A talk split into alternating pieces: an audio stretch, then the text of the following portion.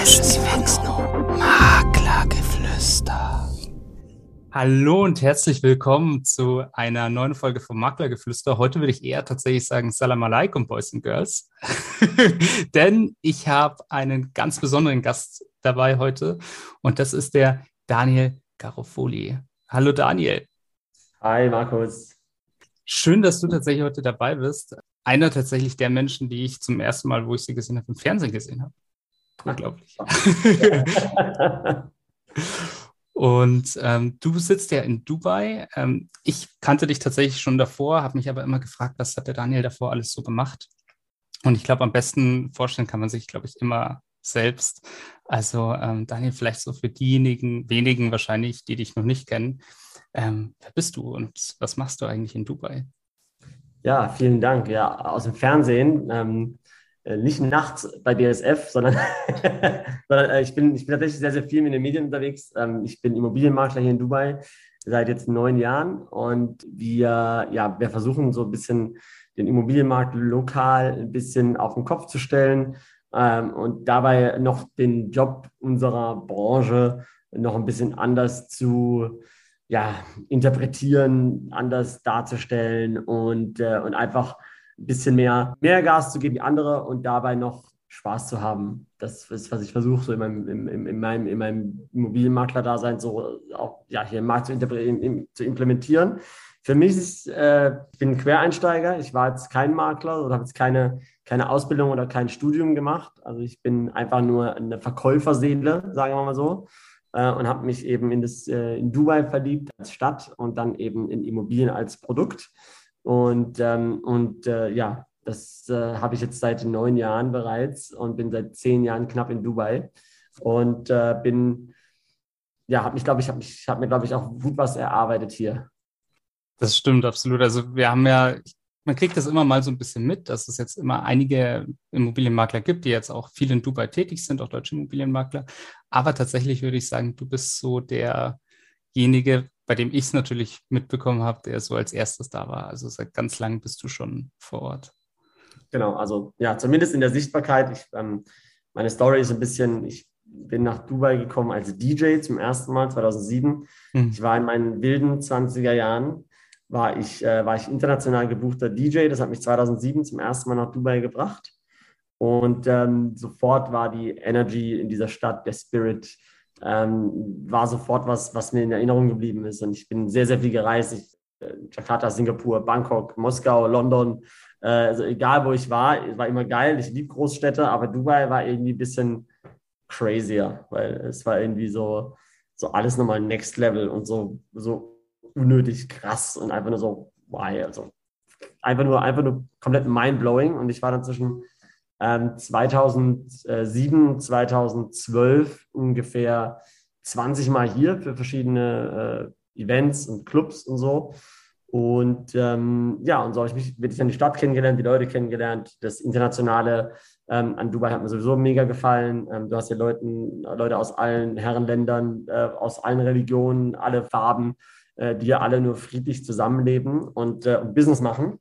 Weil natürlich bin ich auch so ein kleiner Unternehmer äh, vom Herzen. Ich war jetzt auch nicht nur DJ, ähm, weil, ich, weil ich so Musikfanat bin. Natürlich hat mir die Musik auch immer, äh, ähm, aber es war auch der Unternehmer, der mich da angetrieben hat, weil ähm, wo kannst du die Welt for free sehen, wirst noch dafür bezahlt, äh, hast noch eine gute Zeit und ähm, habe aber dennoch ähm, nebenbei Marketing und BWL studiert und noch eine Firma aufgebaut. Im Jahr 2006 hatte ich die damals gegründet ja, Anfang 2006 und habe die dann 2013 äh, leider zumachen müssen. Das war dann die Story, die mich dann initial nach Dubai wirklich dann auch äh, gebracht hat. Ähm, ja, das ist dann mhm. so ein kleiner Knick im Lebenslauf, denn meine, ich musste tatsächlich meine Firma insolvent melden, äh, dadurch, dass ein, äh, ein, damals ein Competitor auf dem Markt kam, also ein Mitbewerber, der den ganzen Markt wirklich von heute auf morgen auf den Kopf gestellt hat. Das war damals, ich hatte einen Reifen- und Online, reifenentfähigen Online-Shop ähm, damals kam Tirendo auf den Markt und die haben alles gekillt. Also die haben günstiger verkauft, wie ich eingekauft habe. Ja. Ähm, und meine Umsätze sind halt um 95 Prozent eingebrochen. Und, ähm, und dann ja, stand ich halt mit dem Rücken zur Wand relativ schnell, musste sehr, sehr schnell sehr viel Geld besorgen. Habe dann wieder alle meine DJ-Kontakte äh, äh, organisiert und, ähm, Und so hat es mich dann eben nach Dubai gebracht, so initially. Uh, das ist, ja. Das ist eine starke Sache. Und also ich glaube tatsächlich, dass das ein ganz wichtiger Punkt ist, weil viele Menschen sehen immer am Ende den großen, starken Erfolg, der funktioniert, aber es ist so, dass es meistens ohne Knick nur in sehr, sehr seltenen Fällen nach oben geht. Ja, die meisten erfolgreichen Leute, die ich auch kenne, die hatten alle mal einen Down. Und wer sich daraus rausholt, der, äh, der den kannst du alles in dem hinschmeißen. Und es war bei mir diese Zeit. Ähm, ich hatte diese Firma, wie gesagt, 2006 gegründet. Ich habe das damals aufgebaut. Ich habe sehr früh gewusst, dass ich mit 30 aufhören werde mit Auflegen. Mhm. Ähm, weil die DJ, weil, weil, die Musikindustrie ja auch jetzt keine geile ist. Ja, das sind jetzt nicht besonders smarte Leute. Ähm, ich meine, das ist jetzt zum Glück kein Musiker-Podcast. Ähm, aber Vielleicht, wir wissen ja nicht, wer zuhört. Äh, es sind keine smarten Leute in der Industrie und dann wenn du dann irgendwie äh, fünf Jahre hintereinander auf einem Festival warst und dort ge gerockt hast, ja, und dann sagen sie dem nächsten Jahr ab, weil irgendwelche blonden Zwillinge mit, mit, mit Pflastern über den Nippeln äh, dann auflegen. Und dann denkst du so, oh, come on. So, und dann ist dann halt Business am Ende des Tages. Ich habe aber sehr, sehr, ich habe mit 24, 25 habe ich damals entschieden, auf einem Booking in Singapur, dass ich aufhören werde mit 30. Und so. Das war die Situation, die werde ich, die weiß ich noch, wie als ob es gestern wäre bin da eingeflogen worden, so irgendwie 5.000, 6.000 Euro verdient für drei Stunden Auflegen und komme da rein in den Club, so kurz nach Mitternacht, 1 Uhr und der Warm-Up-DJ war da und das war eben so ein Engländer, der war 40 plus oder sowas und der hat dann, ähm, der hat mir dann seine Sorgen erzählt mit seinen Kindern, mit seiner Frau und äh, dass er jetzt auflegen muss, fünfmal die Woche, um die Bills zu bezahlen, habe ich halt gesagt, so, boah, never ever werde ich so enden. Ja, direkt den Exit-Plan mit 30 und so habe ich es gemacht. An meinem 30. Geburtstag habe ich so zeremoniell meine Kopfhörer an den, an den Nagel gehangen, habe meine ganzen Freunde eingeladen und zwei Monate später ging meine, ging meine Firma äh, vor die Hunde und dann musste ich direkt wieder die Kopfhörer aufziehen ähm, und habe meine alten Kontakte, wie gesagt, reaktiviert. Und ja, das hat mich dann nach Dubai gebracht und zwar das Café Del Mar. Ähm, mein Manager damals hat mir dann äh, eine, eine, Residency, heißt das, im Café Del Mar. Da habe ich dann fünf Tage die Woche Sonnenuntergang gespielt, von 6 Uhr bis 9 Uhr abends äh, in Dubai und äh, habe dafür ein sehr, sehr gutes Geld bekommen und konnte dann eben meine, meine Schulden, die ich da hatte, sehr schnell zurückbezahlen. Also ich hatte da, ich musste für die GmbH die Schulden übernehmen, ähm, weil ich eben schon ne, als Geschäftsführer Gesellschafter schon die ja, Insolvenzmeldepflicht überschritten, sagen wir es mal so, weil ich halt auch dachte, du bist Unternehmer, du stehst mit Rücken zur Wand, das ist nicht das erste Mal, daraus kommst du raus, ne? du drehst das Ding wieder um, aber als GmbH ging es da halt nicht mehr und dann war ich halt eben ruckzuck in der, in der Meldepflicht, habe es nicht gemacht wurde dann auch ähm, ja, wegen Verschleppung praktisch verurteilt und musste mhm. dann eben privat für die Schulden haften. Und äh, dann gab es zwei Optionen: Privatinsolvenz oder Vollgas geben. Und ich habe mich für Vollgas entschieden und habe dann 100.000 oder 110.000 Euro in acht Monaten abbezahlt. Boah. Ja, also, also ja. Also ich glaube, das ist äh, nicht nur beeindruckend, das ist auch sehr inspirierend. Vor allem, für alle, die jetzt auch mal denken, okay, so hm, das ein oder mal läuft vielleicht gerade nicht so, hier sieht man tatsächlich, es klappt dann irgendwie im Nachhinein doch, wenn man einfach nur hart arbeitet und sich Mühe gibt und ja. vorangeht. Ja, und jetzt, man muss ja sagen, alles, was vielleicht als erstes mal so ein bisschen problematisch wirkt, hat ja dann auch was Gutes, weil jetzt bist du in Dubai, jetzt bist du in einer Zeit in Dubai, du hast gesagt, du hast dich in Dubai verliebt. Ähm, wie ist es jetzt, wenn du beides vergleichst, so beide Arbeitsalltage, was hat dir besser gefallen? War es eher so die Musik oder waren es die Immobilien? Nein, nein, nein, safe Immobilien. Also das, das DJ-Leben, beziehungsweise ich habe ja dann neben dem Auflegen noch studiert und meine Firma aufgebaut. Hm. Also ich war schon immer so ein Typ, ich kann irgendwie nicht still sitzen. Ähm, und ähm, das mache ich ja jetzt auch hier in Dubai genauso. Wir haben ja nicht nur eine Maklerei, wir bauen auch eigene Projekte. Wir stoßen jetzt noch andere Unternehmen an und ähm, es ist halt für mich, es ist für mich, für mich ist immer wichtig, dass ich, dass ich, dass ich meine, dass ich meine Selbstverwirklichung erreiche in dem, was ich mache. Ja, dass ich nicht, ähm, also ich habe den Maklerjob angefangen, ähm, zum einen aus Geldnot, ja, sind wir auch mal ehrlich. So, dann war dann irgendwie meine erste Wohnung, die ich vermietet hatte, waren irgendwie 800 Euro Provision. Und ich dachte so, boah, ich habe 800 Euro gemacht mit irgendwie einem halben Tag Arbeit. So, boah, ey, weil immer das mache ich zweimal am Tag, 20 Tage die Woche.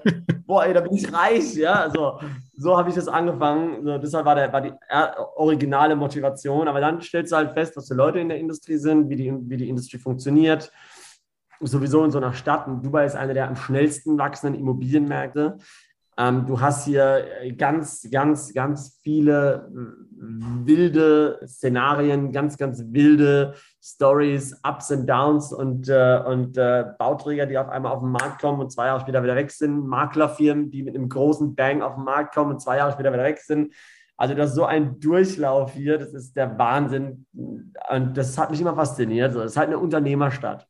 Mhm. Du kannst es hier nur, wenn du ein Unternehmer, also aus, aus ja, von Herzen bist.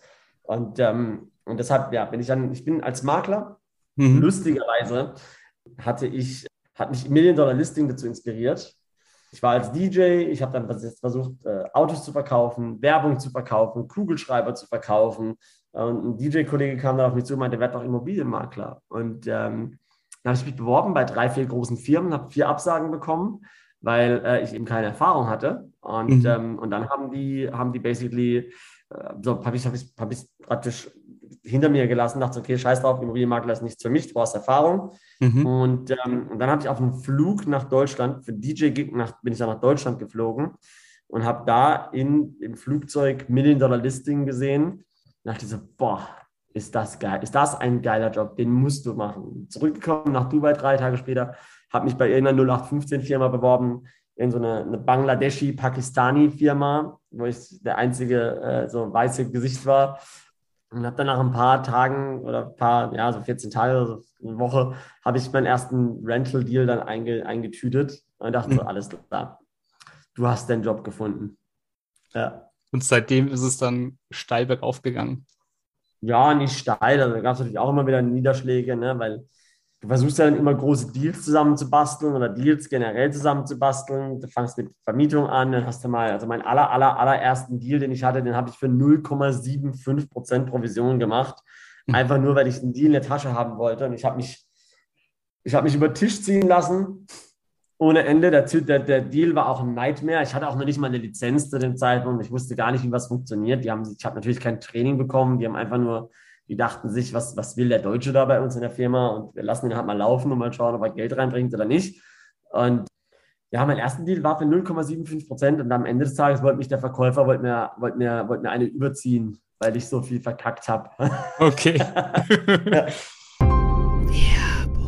Und natürlich geht es auch heute wieder um ein Produkt von McGrundriss. Denn wir haben unsere Außenvisualisierung geupdatet und noch praktischer und beeindruckender gemacht. Zum Beispiel könnt ihr jetzt die Tagesstimmung frei wählen und entscheiden, ob euer Objekt morgens, mittags oder abends dargestellt werden soll. Dazu habt ihr noch die Möglichkeit, die Perspektive komplett frei zu wählen. Und dank der neuen Geolokalisierung könnt ihr auch die Umgebung individuell anpassen lassen. Also je nachdem, wo euer Objekt steht, kann man jetzt die Umgebung individuell anpassen und so noch mehr Realität in die Visualisierung bringen. Alles natürlich im verbesserten Design und in 4K. Probiert's einfach mal aus unter www.macgrundriss.de. Werbung Ende. Ja, also man, man, sieht also, man, man lernt sehr, sehr viel. Wenn du jetzt so zurückschaust, ähm, seit den Beginnen, wo du dann gesagt hast, okay, ich werde Immobilienmakler, ich gehe so diesen Weg. Was sind so für dich die wichtigsten, sagen wir mal, drei Lehren gewesen, die du so für dich mitnimmst? Nun, zum einen als Immobilienmakler bist du in People's Business. Das heißt, du bist eigentlich kein Makler, du bist, du bist so, so ein Lebensberater, so ein bisschen. So, weil viele Leute, die Immobilien kaufen oder verkaufen oder die eben gerade in, einer, in einer Umbruchsphase sind, so, die brauchen einfach nur den richtigen Advice. Ähm, das ist, glaube ich, Nummer eins. Das zweite ist, dass also auch da, ne, auch da, da noch mit einführend, dann auch keine Brücken zu früh abbrechen. Also ich habe, ich habe keine Ahnung, ich habe über 1000 Immobiliendeals inzwischen eingetütet bin wahrscheinlich mit 980 davon in einem Good Standing, die, die, die, die gut von mir reden und mir auch Business weiterempfehlen. Und es ist tatsächlich so, dass, also das, du bist halt im People's Business, du, da, du musst den Leuten, schluck auch dein Ego, ganz, ganz wichtig. Ähm, dein Ego auch mal zur Seite schieben und schauen, was dient jetzt dem Deal damit aber auch äh, geht Hand in Hand, dass du nicht den falschen Deal machst. Ne? Habe ich auch gemacht, muss man auch dazu sagen, ne? weil ab und zu in Dubai ist es eben ein bisschen anders. Du hast kein Gehalt, du hast nur Provision und, ähm, und von denen lebst du halt. Ähm, das heißt, dann musste ich halt auch mal ab und zu einen Deal machen, weil ich wusste, die, die Miete ist nächsten Monat fällig. Hm. Ähm, irgendwo muss die Kohle jetzt herkommen. So, und dann hast du halt auch mal einen Deal gemacht wegen dem Geld, aber ne, das ist, gehört auch dazu. Und natürlich auch angstfrei sein. Ich bekomme ganz viele Fragen von Maklern, was sie jetzt tun müssten und sollten am besten, um dann auch erfolgreich zu sein. Erst studieren oder erst erstmal ein Praktikum machen oder erstmal dies oder erstmal das wenn du, wenn du nach dem richtigen Weg fragst in dem Business, dann kann dir keiner eine ehrliche Antwort geben. Es gibt nicht den Weg, es gibt nur dein Weg. Ähm, ich kenne Leute, die machen dieses, dieses Makler-Business äh, ganz klassisch, gehen zur Uni, machen ihren Bachelor, machen ihren Master darauf und sind dann, werden dann nicht mal Makler, sondern die haben dann, die, gründen dann eine Agency, aber verkaufen keine einzige Wohnung, ja, sondern die heiern dann Leute, die, die eben den Job machen für die da gibt es nicht die Perfect Solution. Das ist ja auch so, ähm, so, ein, ja, so ein spannendes Feld eigentlich, wo man auch so viel, so viel Stühlen auch sitzen kann, dass es schwer ist. Du denkst vielleicht heute, du willst das eine, aber in Reality willst du das andere haben oder passt das andere besser zu dir. Und das wird sich halt aus in zwei, drei Jahren rausstellen, wenn du halt ein paar Learnings hattest. Ja, also äh, großer wichtiger Punkt, äh, Kontakte, immer wirklich Kontakte vor allem beachten, keine Brücken verbrennen, was ich jetzt ganz stark mitgenommen habe die Leute, mit denen man gut zusammengearbeitet hat, weiterhin aufrechterhalten und weiterhin in der Kontaktliste haben. Du hast ja gesagt, 1980 ungefähr hast du, hast du immer noch gute Kontakte dazu. Ein wichtiger Punkt. Und den eigenen Weg gehen ähm, und auch vielleicht sehen, dass es nicht so die eine oder andere Copy-Lösung gibt. Viele Menschen versuchen einem ja aktuell in der jetzigen Zeit zu vermitteln, dass es den Blueprint gibt und den einen richtigen Weg, den man gehen muss. Und äh, ja, also ich glaube, diese YouTube-Werbungen haben wir alle schon gesehen. ja, das, auf jeden Fall. Ja, weil das ist ja ne, auch, auch kein Traumtänzer sein, sondern auch, also ich, ich kriege ja ganz viele Anfragen jetzt vor allem, ja, ich würde dann jetzt doch gerne nach Dubai gehen und äh, Dubai wird mich doch, ich würde gerne Makler werden bei dir und kann ich nicht von dir lernen und so. Und, äh, und, und, und ich sage halt, ich, nee, weil ich brauche halt Leute mit Erfahrung, weil wenn ich jetzt dir alles beibringe, habe ich keine Zeit, meinen Job weiterzumachen. Und ähm, so, da gibt es halt ganz, ganz viele Leute, die jetzt gerade auf den Zug draufspringen und die dann irgendwie zwei Monate später schaust du aufs Profil drauf, dann sind sie Krypto-Berater oder sowas oder äh, ja, irgendwie sowas, Krypto-Investor ähm, auf, dem, auf dem Profilbild. Aber es ist halt ne, ein bisschen Realitätssinn, sollte man sich auch noch bewahren. Ähm, und eben Bereitschaft zur Arbeit. Das ist, glaube ich, ganz, ganz, ganz wichtig. Ich habe den Job, ich meine, ich arbeite sieben Tage die Woche, 12, 14 Stunden am Tag, 16 Stunden. Äh, wir haben jetzt am Sonntag im Kalender, haben wir, heute ist der 19. Januar, ich, wir haben am Sonntag, haben wir im Kalender uns mal geblockt. Das ist dann der erste freie Tag diesen Monat für, für mich und meine Frau. Ähm, aber ich habe den Job auch genauso gemacht, wo ich nur 50.000 Euro im Jahr mit nach Hause gebracht habe. Mhm. So, und das ist, glaube ich, die Essenz daraus, dass du, dass, dass äh, ich habe ganz viele Deals versucht zusammen zu basteln, ich habe ganz viele Wege versucht zu gehen. Ich habe ganz oft versucht, ähm, ja, eben, äh, eben sehr, sehr, äh, sehr effektiv zu sein und einen Hebel an mein Tun zu machen. Und das, das klappt nicht zum ersten Mal. Das erste Mal, wo ich über 10 Millionen Euro verkauft hatte, äh, in eine Luxusimmobilie, davor hatte ich bestimmt 20 Deals, die ich schon drin hatte, aber aus irgendwelchen Gründen, ne?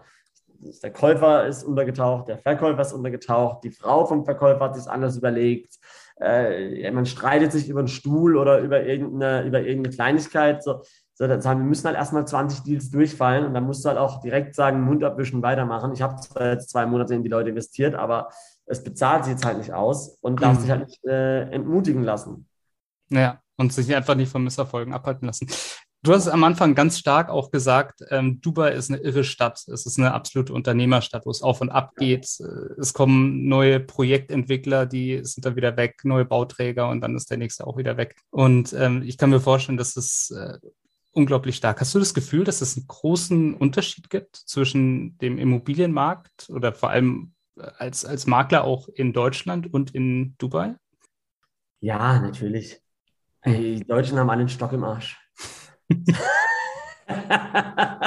so, und, das war, äh, und das war aufs Nötigste runterzubrechen. Die, die stehen alle mit beiden Beinen auf dem Bremspedal. Vor allem ja. die Makler. So, da, da, das ist, ist faszinierend für mich, wie man in Deutschland erfolgreich sein kann als Makler, weil es einfach, weil es einfach viel zu einfach ist, meiner Meinung nach. Mhm. Also es, es steht alle mit beiden Beinen auf dem Bremspedal. Da gibt es keinen, der mal mutig ist, äh, der, mal, äh, der mal Sachen anders angeht. Ähm, die gleichen Leute sitzen bei den gleichen Leuten auf dem Schoß und eine Linie von hinten dran, hinten dran von tausenden von anderen Leuten, die versuchen, auf demselben Schoß zu sitzen bei den gleichen Leuten. Also es ist immer, also ich bin jetzt auch ein bisschen in dem Markt ne, so etabliert, sage ich mal, so einen kleinen Namen gemacht. Mhm. Ähm, aber jeder, 90 Prozent der Makler würden die Makler in Deutschland mit Haut und Haaren fressen, die, der Makler hier in Dubai. So, die hätten keine Chance. Wenn die den gleichen Kunden hätten, würden die, die Dubai-Makler den safe closen, früher closen, besser closen, teurer closen. Das ist einfach, das ist einfach so. Die, den Leuten fehlt die Fähigkeit, groß zu denken. Mhm. Ähm, fehl, äh, es fehlt der Mut, äh, unternehmerisch zu denken. Und es ist ja immer entweder das Finanzamt oder irgendeine Behörde oder irgendwas, was ja dann, was ja die Leute vom Erfolg abhält. Ja. Ähm, und das ist ja immer, immer als, als sehr, sehr einfache Ausrede ähm, dann da. Und ähm, genau. Und dann, dann ist es so. Also es, es liegt, hast du das Gefühl, das ist auch tatsächlich so der Spirit, den man von der Stadt mitnimmt? Ich meine, so, ich glaube, der ein oder andere war auch schon mal da. Dubai ist, glaube ich, eine Stadt der Superlative. Wenn man bei dir, du hast mich ja gerade jetzt bei dir aus dem Fenster schauen lassen, es ist äh, ja, man kann sich nur vorstellen, wenn man aus dem Burj Khalifa raussieht, wie beeindruckend das alles ist. Ähm, ist es tatsächlich das, dass es inspirierend ist, dass man auch das Gefühl hat, ja. Also ich, ich bin jetzt seit zehn Jahren in der Stadt, ja. Ich mhm. komme seit 14, 15 Jahren hierher. Ich, ähm, ich habe alles gesehen. Also, wie ich zum ersten Mal vom Burj Khalifa stand, da war die Spitze noch nicht fertig und ganz Downtown war leer. Also zehn Jahre später, äh, 13 Jahre später, ähm, sitze ich hier, wohne hier drinnen, schaue aus dem 60. Stock raus und soweit mein Auge reicht, schaue ich auf Immobilien. So, also ich, ich sehe hier die nächsten 25 Kilometer, literally, hm. ähm, und ich sehe hier auf Immobilien. So, wo ich hier war vor 15 Jahren, war hier einfach noch nichts. So, da, da, schaue ich jetzt von hier, wenn ich hier links an dir vorbeischaue, aus meinem, aus meinem, meinem Fenster, sehe ich einen Fluss, das ist der Kanal. Da hat jemand entschieden, wir brauchen noch ein bisschen Wasserfläche in Downtown. Wir ziehen jetzt das Meer einmal einen Kanal von der einen Küstenlinie zur anderen Küstenlinie, verbinden das und machen und ziehen das durch Downtown durch. So, zweieinhalb Jahre später haben die hier Tower removed und was ich was und Platz gemacht und Brücken umgesetzt und die U-Bahn nach oben gelegt. Und jetzt ist wow. da ein Kanal seit drei Jahren, auf dem jetzt Luxusimmobilienprojekte gebaut werden, left, right and center. Anderes Beispiel. Blue Water Island ist die Insel neben der Palme. Mhm. 2012 hergekommen, da gab's, die gab es dann noch nicht. So.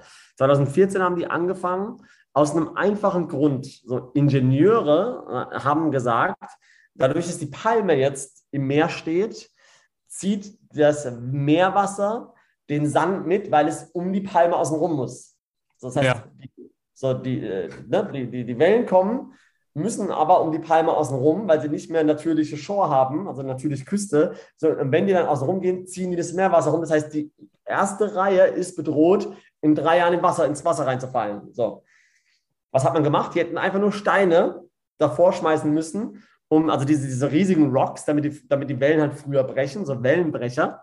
Ähm, und die haben daraus gesagt, nein, wir, wir, machen einfach drei Kilometer vorgelegt vor der Küste, bauen wir eine Insel, auf, die, auf diese Insel, die komplett autofrei ist, weil du direkt in den Bauch fahrst der Insel mit den Autos, mit dem Auto. Da hast du, da hast du sechs Stockwerke Parkhaus drunter, ja, im Meer, drei Kilometer vor der Küste. So, darauf bauen wir 14 Gebäude, drei Fünf-Sterne-Hotels, 200 Restaurants und bauen noch das höchste, höchste Riesenrad der Welt. So, das so, Ei, gell?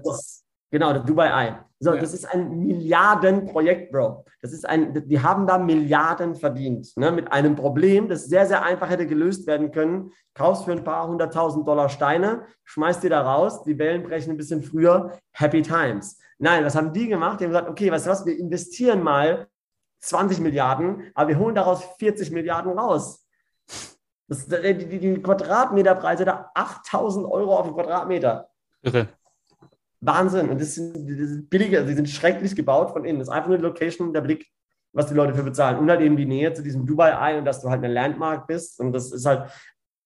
Ja, also man sieht ja, glaube ich, hier extrem stark einfach dieses, wir sehen keine Probleme, sondern wir versuchen die Probleme oder die Herausforderungen, die wir haben, so zu nutzen, dass wir sogar von ihnen profitieren. Und das ist vielleicht ein ganz großer Punkt. Ich glaube, was du sagst, kann ich sehr, sehr gut nachvollziehen. Ich war dreimal jetzt schon in Dubai und was immer gleich war in Dubai, war Kräne. Ich habe die ganze Stadt war voll mit Kränen, aber jedes Mal, wenn ich da war, waren die Kräne woanders und das Gebäude, was davor da war, war neu gebaut. Die Skyline sah komplett anders aus. Und auch dieses Dubai-Eye, wo ich letztens da war, wurde das gerade eröffnet. Das Feuerwerk, was die damals gemacht haben, war absolut beeindruckend. Und auch vor allem die Dubai Expo, die jetzt im Moment war, äh, oder beziehungsweise ist, ähm, ist ja eine einzige riesige Stadt. Warst du da schon? Ja, klar, schon dreimal. Jetzt, wir haben schon gesagt, du äh, hast schon wahnsinnig spannende Menschen auch kennenlernen dürfen oder sie durften dich kennenlernen. Nein, ich durfte dich kennenlernen. Sehr, sehr schön. Und wie hat dich da irgendjemand total überrascht, wo du jetzt gesagt hast, das war, die sind ganz anders so, als wenn ich sie vor der Kamera sehe? Viel interessanter sind die Leute, die ohne Kamera kommen. Mhm. Ähm, aber mit einem Security-Team, also ich habe an, an Königsfamilie Mitglieder verkauft aus Saudi-Arabien, aus England. Ich habe äh, an russische Oligarchen verkauft, die, also es war, wo ich Lux-Immobilienmakler war hier in Dubai zwischen 2014 äh, und 2020 war ich bei Lux Habitat, was so die geilste Firma ist in Dubai. Die sind inzwischen auch gemerged mit Sotheby's. Das war der Grund, warum mhm. ich damals auch raus bin. Beziehungsweise ich habe 20, 2018 angefangen mit den Deutschen zu arbeiten. Ich war 2018 ja auch Nummer 1 Makler hier in Dubai aus 14.000 Maklern. Boah. Ja, und ja, eine Auszeichnung bekommen. Und ähm, es, ähm, es ist halt so, du, du hast halt mit ganz verschiedenen Menschen Kontakt. Manche wollen mehr deine Nähe, manche brauchen nur Infos. Ne, die wollen einfach nur, dass du der, der, der Infostand bist, so Google. Was mache ich da und da? Bam, bam, bam, alles da, zack. So, die wollen kein, hey, guten Morgen, wie geht's? Äh, was sollen wir heute machen? Dies und das. Äh, ähm, die wollen dieses, äh, ist komplett unterschiedlich. Also, ja, natürlich sehr interessant ist, wenn dann so ein, so ein Saudi, in Royal, der irgendwie Vierter in der Königslinie ist, ähm, dann hier eine riesige Villa für sich sucht und äh, der sich irgendwie auf mein Listing gekommen ist und dann anfragt und dann dealst du halt mit denen oder ja, ich habe auch, ich habe auch ähm, andere, andere Deals, die ich jetzt gar nicht besprechen kann, weil ich dafür auch NDAs gesigned habe, also Non-Disclosure Agreements. Da, ähm, ja, Leute, die sich eine riesige Immobilie kaufen, um es als Gefängnis zu nutzen weil sie halt oh, verurteilt sind. Mhm. Ja, also das nur als, als ein Hint. Ähm, du hast halt crazy Stories, ne? Das, das, Irre, ja. Wenn du in einem, in, einem, in, einem, in einem 5 Millionen, 6 Millionen Aufwärtsbracket dann auch gearbeitet hast, dann hast du halt richtig, richtig crazy Stories. Ähm, aber auch da, da war mir das Leben ein bisschen dann zu langweilig, ja, weil A, diese Deals ziehen sich halt ewig lang hin. Ähm, B, da machst du vielleicht 10 im Jahr und ähm, bringt zwar Geld, man lernt viel, aber es, ich, ich brauche halt, ich, ich brauche halt Schlagzahl. So, wir haben jetzt im Jahr 2021 haben wir über 500 Immobilien verkauft in einem Jahr. Wir haben alle 16 Stunden eine Immobilie, eine Immobilie verkauft. Ich mit meinem kleinen Team. Und äh, das ist was, was mir eher Spaß macht. So. Und das habe ich 2020 umgestellt. Ich bin all in gegangen auf die Deutschen. Mhm einen Bauträger gefunden, der mir Projekte baut und sie mir exklusiv gibt und wir sie auch verwalten dürfen danach mit unserer Property Management Company. Und das ist halt die, die, die, die super Solution für alle unsere Kunden, ne? weil natürlich ja, ich meine, ich habe ja auch eben ein bisschen so gedisst mit den Maklern, sodass sie alle einen Stock im Arsch haben. So. Das ist ja der Grund, warum ich aus Deutschland weg bin. Aber jetzt habe ich halt eine deutsche Kundenklientel, weil eben meine Superpower eben ist, dass ich Deutsch spreche und Deutsch denke und Deutsch handle und auch deutsche ähm, Geschäftsgepflogenheiten praktisch äh, mitbringe, was jetzt auch nicht unbedingt vorausgesetzt ist in Dubai. Und ähm, ja, und das ist jetzt halt meine, meine, meine kleine Nische, die, mich, die ich hier auch geöffnet habe, in der, mhm. der dann auch, äh, ähm, in der jetzt auch viele Leute auch nachgezogen sind, in der ich ein kleines Team jetzt auch gegründet habe, mit, die auch teilweise, also mein Team sitzt in Deutschland, die Verkäufer zum großen Teil wo wir jetzt hier in, in Dubai ein Team aufbauen.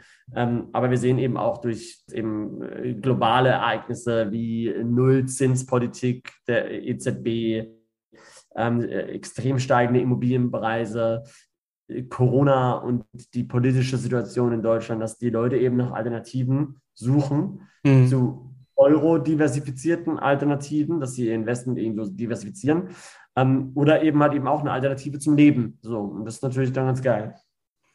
Wie, du hast gerade auch davon gesprochen, dass es bestimmte Tugenden einfach gibt, hier so aus Deutschland, ähm, die wahnsinnig gut in Dubai ankommen. Was ist so, welche Erfahrungen hast du da gemacht? Was sind das so hauptsächlich für Bereiche, wo man überzeugt mit, ja, mit, dem, mit der deutschen Herkunft? naja, also du musst ja in Deutschland, du musst ja in Dubai nur pünktlich sein, dann hast du schon gewonnen. also die, die klassische äh, zehn Minuten vor der Zeit ist das deutsche Pünktlichkeit genau, genau. Das, wenn, wenn, wenn du damit schon, wenn du das schon implementiert hast in deinem, in deinem, äh, in deinem täglichen Arbeitsleben, dann bist du schon besser wie äh, so der Großteil des Marktes hier. Also eine halbe Stunde in Dubai so spät zu sein, ist völlig normal. Auch für Immobilienmakler, die die Kunden treffen wollen. Was auch, was du auch gesagt hast, ist, ähm, viele Menschen suchen im Moment eine Immobilie außerhalb, also Euro diversifiziert. Ähm, und Warum ist aktuell, also ich kriege es ja sehr, sehr stark mit, äh, Immobilien in Dubai sind absolut ein absoluter Renner in letzter Zeit. Aber vielleicht kannst du es auch nochmal für die Zuhörer sagen, ähm, warum ist Dubai gerade so sinnvoll für Investitionen, falls sich das der eine oder andere fragt? Naja, ganz, ganz einfach. Ähm, Dubai ist, ist nicht aus der Welt. Du bist in sechs Stunden hier, du hast zwei Stunden Zeitunterschied.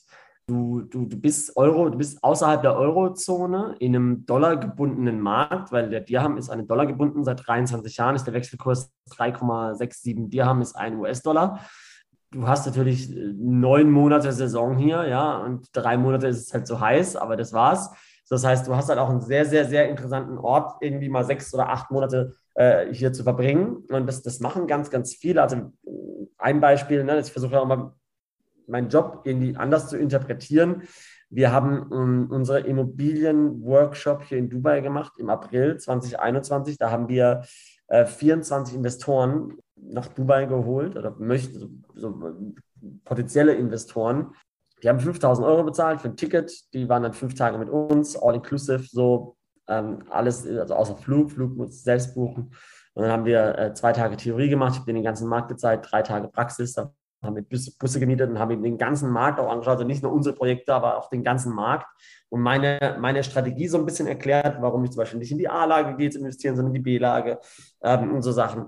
Ähm, damit sie es halt beim eigenen Auge, äh, aus eigenem äh, Blickwinkel mal sehen und auch sich selbst eine Meinung bilden können. Ähm, von den 24 Menschen, die da waren, sind 22 mit einem Kaufvertrag nach Hause geflogen. Und ja, ist krass, ne? Und, und fünf Leute sind komplett hierher gezogen, haben alle GmbHs in Deutschland aufgelöst, ähm, haben sich Immobilie, wir haben einem die Immobilie verkauft für sieben Millionen Euro im Nachgang äh, und äh, die, die, haben jetzt in, ihr Leben in Dubai gestartet über den Sommer und, äh, und sind jetzt hier und sind etabliert und haben ihre Wohnung, haben ihre Investments, wir haben denen geholfen, Firmen-Setup etc., Bankkonten eröffnen, Versicherungen, bla, bla Kinder in die Schule bringen. Ähm, habe ich auch natürlich überall deutschsprachige Kontakte und ähm, so, aber das ist was, das ist natürlich auch für uns, ne? ich habe das niemals erwartet. Wir haben, wir haben über 20 Millionen nach der Tour verkauft, Euro. Ähm, und das ist natürlich, das ist natürlich geil, wenn man dann, wenn man dann, wenn man da auch die Hilfeleistung stellen kann.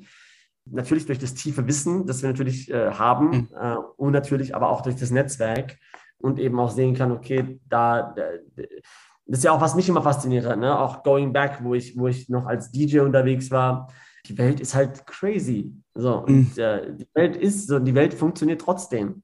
So, und ich habe ich hab mich dann, ich habe mich dann ab und zu, ich, ich kann jetzt nicht mehr genau die Situation sagen, aber ich habe mich teilweise gefragt, ich so, hä?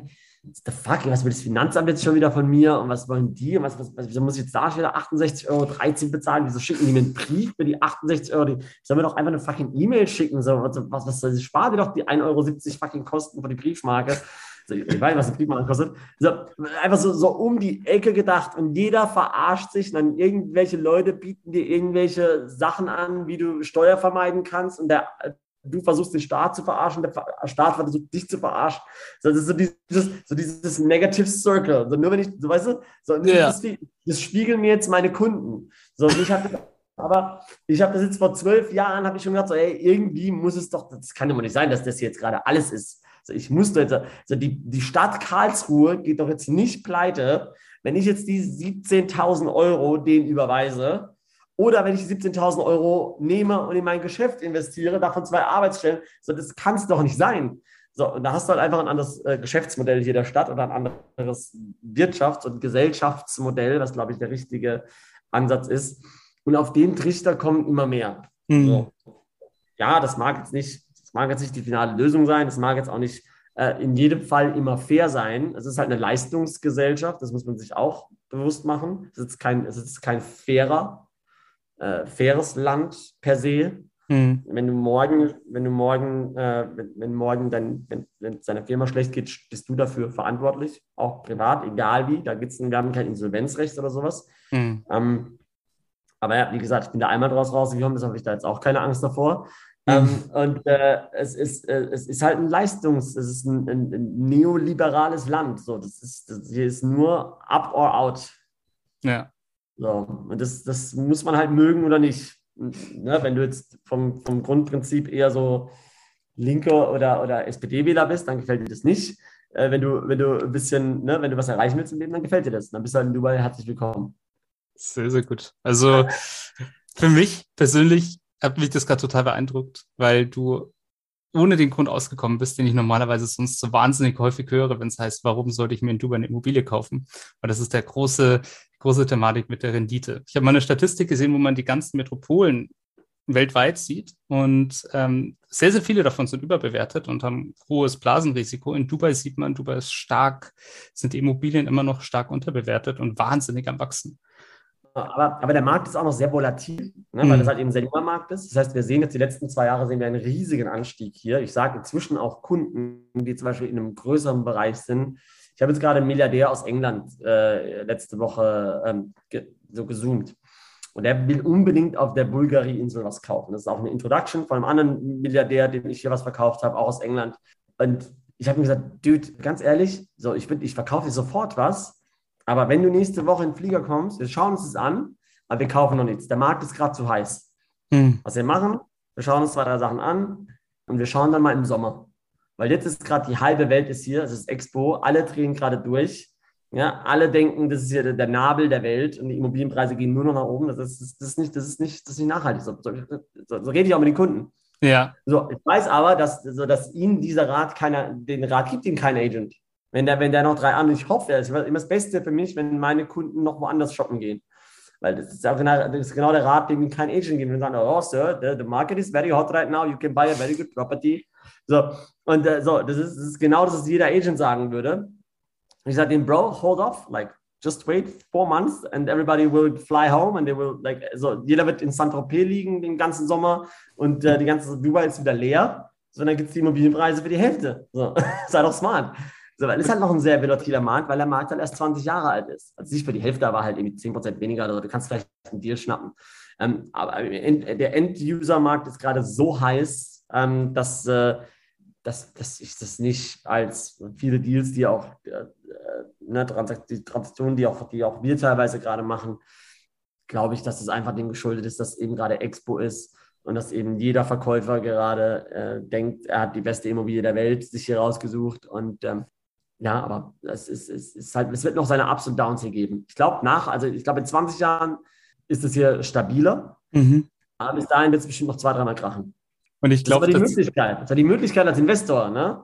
So, you buy when there's blood on the street. Und das ist, das ist auch den Leuten, das ist ja auch, das den Leuten immer rate. So, das ist der Grund, warum wir, warum wir Investments machen weil der Markt hier noch unterbewertet ist, weil die Mieten hier sehr, sehr hoch sind im Vergleich zu anderen Städten. Ich habe aber so Kunden, die sagen, Daniel, in deiner B-Lage vermietest du für 25 Euro auf den Quadratmeter, das vermiete ich in München nicht. Also ja, aber das ist hier, das ist hier, das ist hier äh, der Marktstandard. Ne? So, du hast hier auch, wenn du eine ganz normale Angestellte bist, kriegst du hier deine 4.000 Euro im Monat.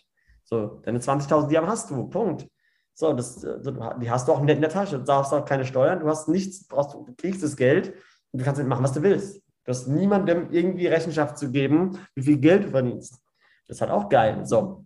Aber dementsprechend sind halt die Mietpreise hoch, aber die, Bauch die Kaufpreise noch relativ günstig. Mhm. Und ich, ich glaube tatsächlich, das, was du jetzt gerade gesagt hast, so in seinem kompletten Ding, sieht man, du hast am Anfang gesagt, wichtig ist, ähm, dass man sich den Leuten, dass man die Leute auch noch in drei Jahren trifft und denen auch noch die Hand geben kann und dass man denen keine falschen Versprechungen macht. Und ich glaube, daran hört man das sehr, sehr stark, während andere die ganze Zeit mit ähm, unglaublichen Renditen um die Ecke kommen, die man auch immer wieder hört und warum man das machen soll. Also hier. es gibt hier unglaubliche Renditen. Wir haben gerade gestern, wir haben zwei Wohnungen vermietet von unserem Investor, die haben 9,7 Prozent netto. Hm. Die, also gestern, gestern haben wir die Verträge unterschrieben und denkst so, krass, geil, es, es funktioniert, es ist auch geil. Das heißt, die Sachen, die wir 2018 schon an die Leute rangetragen haben oder 2017, das funktioniert alles. Und ich bin ja auch happy darüber. Ähm, aber wenn du jetzt gerade ein End-User bist und während Expo versuchst, Immobilien zu kaufen, ja, Expo ist in vier Monaten vorbei. Dann schau dann lieber nach den vier Monaten nochmal und äh, dann wirst du auch andere Preise hier finden. Stimmt, absolut. Also vielen Dank auf alle Fälle dafür. Du bist jetzt auch, also hast ja auch am Anfang gesagt, äh, Immobilienbereich ist jetzt auch so ein People's Business. Äh, man sieht dich tatsächlich, du connectest dich wahnsinnig viel mit äh, Leuten. Also ich habe das jetzt stark gesehen mit der Kräuter. Du bist mit Vanessa viel zusammen, die ja hier auch schon mal bei uns im Podcast war. Und du hast auch mit wahnsinnig inspirierenden Leuten zu tun. Du hast es gerade gesagt, sehr, sehr reichen Menschen, Leuten, die generell auch sehr, sehr viel haben. Inwiefern bringt dich das nach vorne? Wie wichtig ist es, sich mit solchen Menschen zu umgeben? Sehr, sehr wichtig. Ich habe auch meiner Tour, auch wo die Investoren hier waren, diese 24 Investoren, habe ich auch diesen Kunden, also lustigerweise ähm, diesen englischen Milliardär, der mir jetzt den Typ referred hat, den ich letzte Woche gesprochen habe, sein Buddy, den habe ich auch eingeladen als Speaker, ähm, weil er eben ein milliardenschweres Portfolio an Aktien und Firmen und Immobilien hat und der eben auch seinen Lebensmittelpunkt von Gibraltar nach Dubai verlegt hat. So, vor zwei Jahren, wo er mich kennengelernt hat. So, und dann hat er ein bisschen darauf, äh, darüber gesprochen, über die globalen Auswirkungen von die Verschiebung von Macht und Geld von West nach Ost und äh, ähm, und das ist natürlich der Grund, warum, warum, äh, es so wichtig ist, mit solchen Leuten sich zu umgeben. Aber auch ein Dick Reuter, ne? das ist jetzt, äh, ähm, wir haben uns ja durch Zufall kennengelernt, in Anführungszeichen, und daraus eine Freundschaft gewachsen, die jetzt inzwischen fast vier Jahre anhält. Und wir, wir ähm, ich bin Mastermind-Mitglied bei ihm. Also Dick Reuter hat so ein Programm, das heißt Mastermind. Das ist dann eine Unternehmerplattform praktisch, auf der man sich connecten kann. Ähm, da hast du halt Unternehmer, die, die ihr Business seit 30 Jahren führen, irgendwie ja, hohe neunstellige Umsätze einfahren jedes Jahr und 350 Mitarbeiter haben. Also davon kann ich nur profitieren, wenn ich mit denen gegenüber sitze beim Abendessen und dem ein bisschen ausquetschen kann über Mitarbeiterführung, über Teamsachen, über, äh, über Strukturen, Organisationen, über Denkweisen. Ähm, auch wenn ich jetzt erst ein kleines Team habe von irgendwie sieben Leuten, aber es wird ja weiter wachsen. So. Und das ist, das ist deshalb äh, da habe ich auch investiert, das kostet auch Geld, das kostet 100.000 Euro im Jahr. Aber ich sage mal, hey, das, wir sind es da mitnehmen. Plus, natürlich sitzen da auch 100 Prozent meiner Kundschaft, ja. Mhm. Also, also, wenn ich da nicht das Dreifache rausholt innerhalb von einem Jahr, dann, dann bin ich ja, keine Ahnung, dann muss mir das Gehirn abortieren, damit sowas passiert.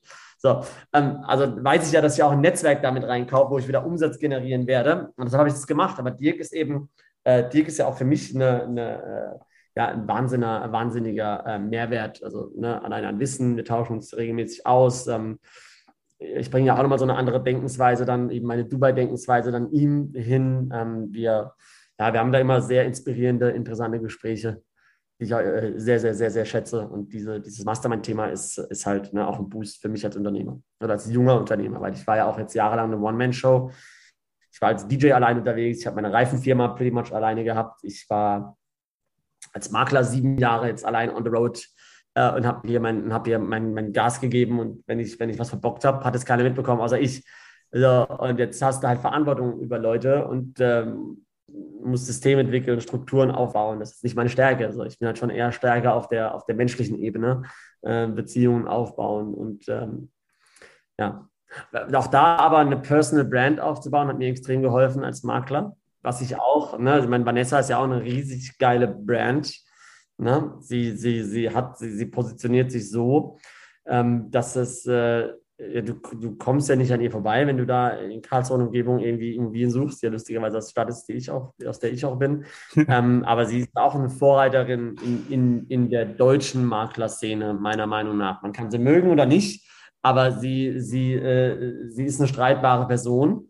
Ähm, das finde ich auch geil, weil dann bist du im Gespräch und dann bilden sich Leute eine Meinung über dich. Und du kannst nie 100% der Leute abholen. Das ist immer so, ich habe ja mal ein Coaching gehabt ne, für, für Immobilienmakler, weil ich dachte, das ist ein geiles Thema und das hat noch keiner besetzt und wer besser als ich. äh, Personal Branding für Immobilienmakler. Das Ding ging so in die Hose, weil hm. ich so frustriert war, weil keiner von den Maklern mal den Arsch hochbekommen hat und mal eine Story gemacht hat oder einmal gezeigt, Persönlichkeit gezeigt hat oder irgendwas. Nichts. So, äh, und den, den Leuten, denen habe ich auch gesagt, so, hey, keiner hat 100% Approval Rate. Der Einzige, der 100% Approval Rate hat, ist Kim Jong-un. Ja? Oder auch nur in seinem Land, ja. Ja, und mit dem willst du nicht auf, einer auf einem Level stehen. Also ist okay. Du kannst ruhig Leute haben, die sagen, schau dir mal den Idioten an, der ja. jetzt wieder vor der Kamera rumhampelt oder was er jetzt für ein Bullshit erzählt. Das ist völlig in Ordnung. Ich weiß auch, dass ich mit dem Interview, was ich jetzt mit dir mache, wieder Leute nicht abholen werde. Aber das ist völlig in Ordnung. So, das, ich, ich kann, ich, sowas gibt mir keine schlaflosen Nächte, ganz im Gegenteil.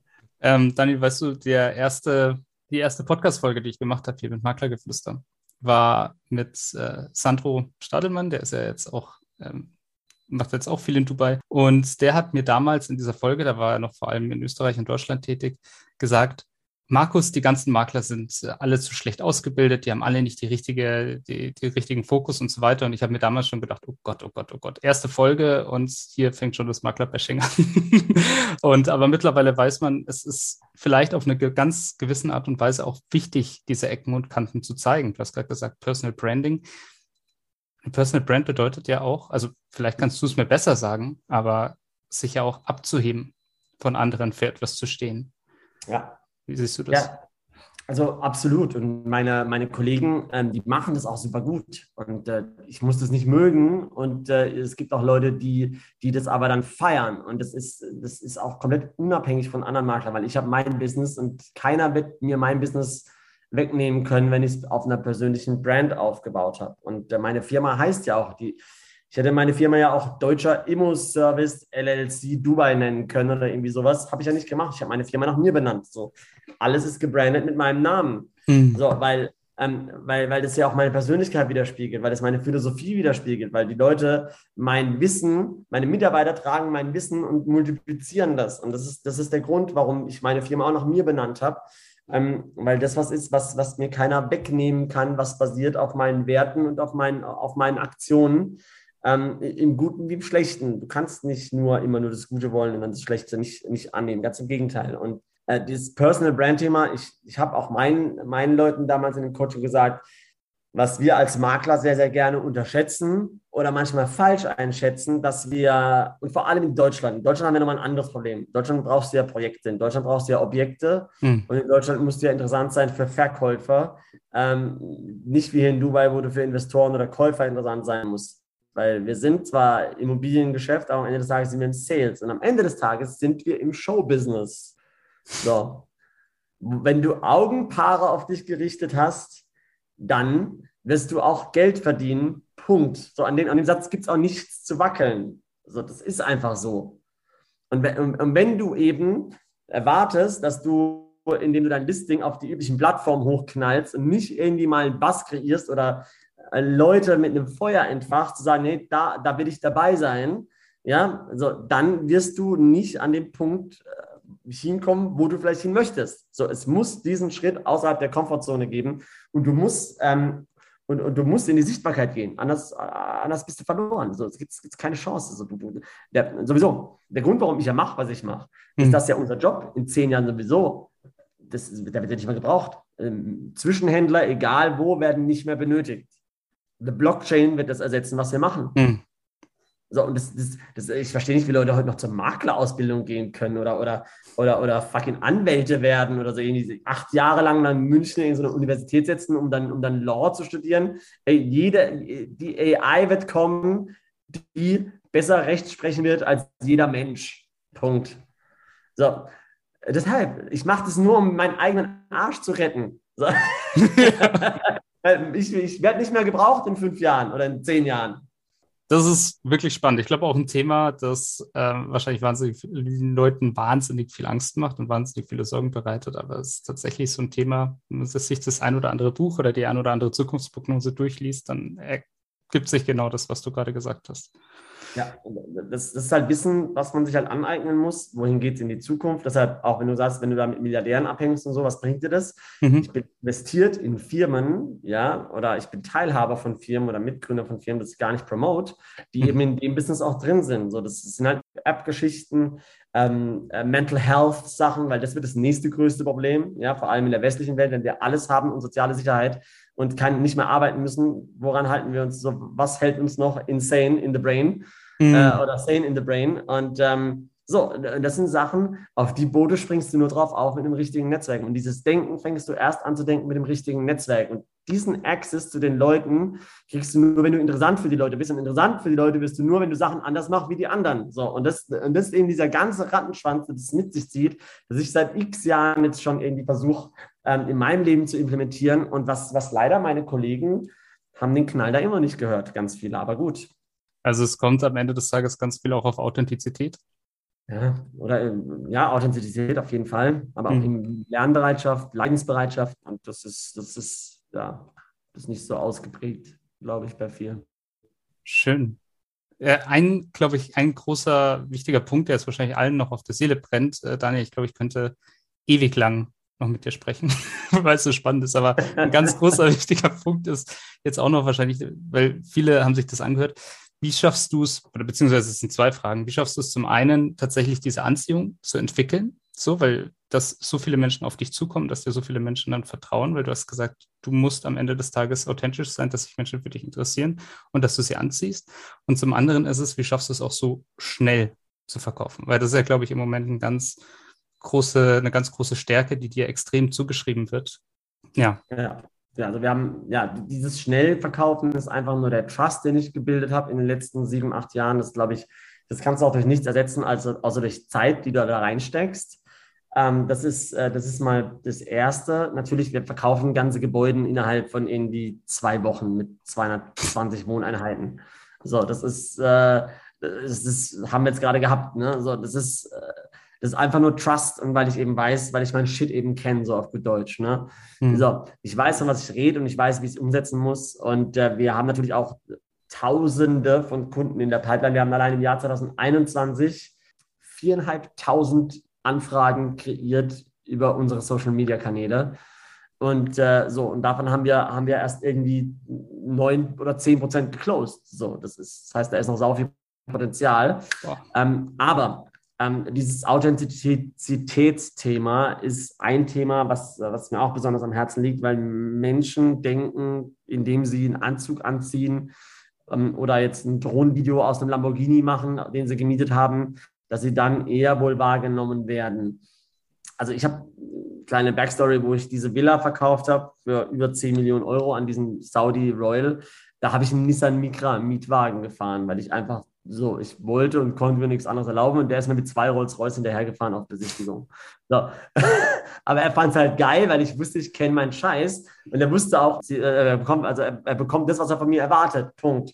So, und, äh, und ich kann gar nicht anders wie authentisch sein, weil das wäre dann unauthentisch. Und dann, dann so. Und das kann ich vielleicht sechs oder acht Wochen durchziehen, vielleicht auch sechs oder acht Monate, aber nicht sechs oder acht Jahre. So, und das ist dann der Grund, warum Leute äh, zur Flasche greifen, warum Leute ihre Ehe zerbrechen, warum sie, warum sie falsche Freunde zu lang zu, an sich ranlassen. Ähm, und das, das ist eben genau diese, dieser, dieser Rattenschwanz. Also ich kann, ich kann gar nicht anders. Für mich ist das so in meiner DNA drin, dass ich jetzt nicht um jemanden beeindrucken. Die Leute kommen zu mir, weil sie, weil sie es interessant finden, was in meinem Kopf ist und nicht, welche Klamotten an meinem Körper sind oder, äh, oder in welches Auto ich einsteige ähm, oder dass ich jetzt im TV ab und zu bin. So, das, das juckt mich nicht. Ich mache das aus Marketingzwecken. So, ich habe ja auch gerade meinen Documentary Guy da, Yannick Gramm, äh, der eine Documentary über uns schießt. So, über was wir machen, wie wir Gebäude verkaufen innerhalb in, von No Time und wie wir 100 Gebäude am Launch Day, also 100, 100 Immobilien am Launch Day allein eingetütet haben. So, äh, so. und das sind, das dokumentieren wir alles. Das mache ich aber nicht, weil ich irgendwelche Ego-Probleme habe, sondern das mache ich, um die Menschen darüber aufzuklären, was wir machen und wie wir es machen. Und dazu muss ich rausgehen. Das, das ist komplett, ich bin hier in der, ich bin hier so weit draußen in, der, in meiner, außerhalb der Komfortzone. Ich hasse es, vor der Kamera zu stehen. Und Janik hat Professional Gear. So, ich bin verkabelt den ganzen Tag. Ich hasse das, wie die Pest. Wir gehen, wir gehen gleich Autos kaufen, so, für, so weil, weil ich halt ein neues Auto brauche. So, da, da filmen wir. Ich hasse es wie die Pest. Aber es, es dient meinem Business. Ja. So, und deshalb mache ich das. Das ist, glaube ich, ganz, ganz großer, wichtiger Punkt. Du sagst raus aus der Komfortzone, du bist zu weit draußen. Äh, in dem Fall, das auch immer wieder zu challengen, lohnt sich auf jeden Fall. Ja. Daniel, ich denke, man kommt hier fast nicht aus. Trotzdem, äh, ganz große wichtige Sache, wenn jetzt jemand sagt, hey, äh, ich will da mehr erfahren, ich will ihm folgen, ich will irgendwie Informationen über Daniel haben, wie kann man dich finden, wie kann man auf dich zukommen? Ja, äh, gut, mein großer Vorteil, mein großer Nachteil ist, mein Name ist sehr einzigartig. Hm. Das heißt, ich heiße jetzt nicht Peter Müller. Das heißt, wenn du mich googelst, würdest du mich relativ schnell finden. Ähm, es gibt noch ein homosexuelles Model, das den gleichen Namen hat wie ich, lustigerweise. Das ist der einzige. Uh, das ist spannend. ja, homosexuelles Unterwäschemodel, das hat den, den, gleichen Namen hat wie ich. Aber äh, ich glaube, äh, das ist dann relativ schnell zu identifizieren, wer ich bin und wer er ist. Ich bin der mit den Klamotten an. Ähm, und äh, genau, also natürlich alles. Hast du das spannende DMs ähm, auf Instagram? Das würde mich jetzt echt interessieren. Nee, nee, das, nee, nee, das, das okay. ist, äh, nee, nee, das ist, da gibt es keine Verwechslungsgefahr, auf gar keinen Fall. Ähm, meine Frau wird sich seinen Körper mal wünschen an mir, aber äh, ich glaube. nee, ähm, nee, also tatsächlich einfach nur googeln oder natürlich über Instagram, YouTube ist, wo wir den meisten Content rausknallen. Ähm, wir haben natürlich unsere Webseite, die wir jetzt auch gerade umbauen, die wahrscheinlich bis der Pod Podcast draußen ist, auch fertig ist. Ähm, wir, du kommst eigentlich an mir nicht vorbei. Mein Online-Marketing ist inzwischen auch so aufgestellt, dass wenn du mich mal googelst, dass du danach bei mir im Funnel bist und meine Werbung aussiehst und über neue Projekte up-to-date äh, gehalten wirst. Und ähm, genau, also einfach, einfach mal ein bisschen durchs Internet researchen. Wir sind jetzt auch keine klassische Firma. Wir machen alles über Social Media. Wir, machen, wir haben kein einziges Listing online auf den Dubai üblichen Plattformen, ähm, sondern wir machen nur Social Media basiertes Business. Absolut spannend. Also sehr, sehr up to date, sehr, sehr unterwegs, auch mit Blick in die Zukunft. Ja. Lieber Daniel, es war inspirierend, dich äh, kennenlernen zu dürfen. Ähm, es war sehr, sehr spannendes Podcast-Interview. Ganz, ganz herzlichen Dank dafür. Und ja, ich hoffe, man hört sich bald mal wieder. Vielen Dank, Markus. Ich freue mich, wenn du in Dubai bist, nächstes Mal. Sag auf jeden Fall Bescheid und dann sehen wir uns auch persönlich. Mache ich auf alle Fälle. Ja, meine Freundin hat auch schon gesagt, du, äh, wenn wir das nächste Mal da sind, dann äh, den will ich auch unbedingt mal kennenlernen. Ja. ich hoffe, ich muss mir jetzt keine Sorgen machen. Alles klar, Daniel. Äh, schönen restlichen Tag wünsche ich dir. Alles Liebe, vielen Dank. Ciao, ciao. Und wenn euch natürlich die Folge gefallen hat, dann freuen wir uns natürlich über ein Abo beim Podcast und ähm, ja, für Feedback einfach eine E-Mail an info.mcgrundriss.de oder direkt bei Instagram unter mcgrundriss. Maklergeflüster ist ein Podcast von McGrundriss. Wenn ihr jetzt also sagt, euch hat der Podcast gefallen und ihr wollt den weiterhin unterstützen, dann könnt ihr das zum einen natürlich mit einem kostenlosen Abo tun. Zum anderen könnt ihr das aber auch machen, indem ihr eins von den tollen Produkten von McGrundriss kauft. Wenn ihr jetzt also sagt, ihr braucht gerade für eine Immobilie einen Grundriss oder ihr braucht eine 360-Grad-Tour oder ihr braucht eine Innenvisualisierung oder eine Außenvisualisierung, dann geht jetzt doch einfach mal auf mcgrundriss.de, schaut euch mal um, was es da so für Produkte gibt und vielleicht findet ihr ja das Richtige für euch. Viel Spaß dabei.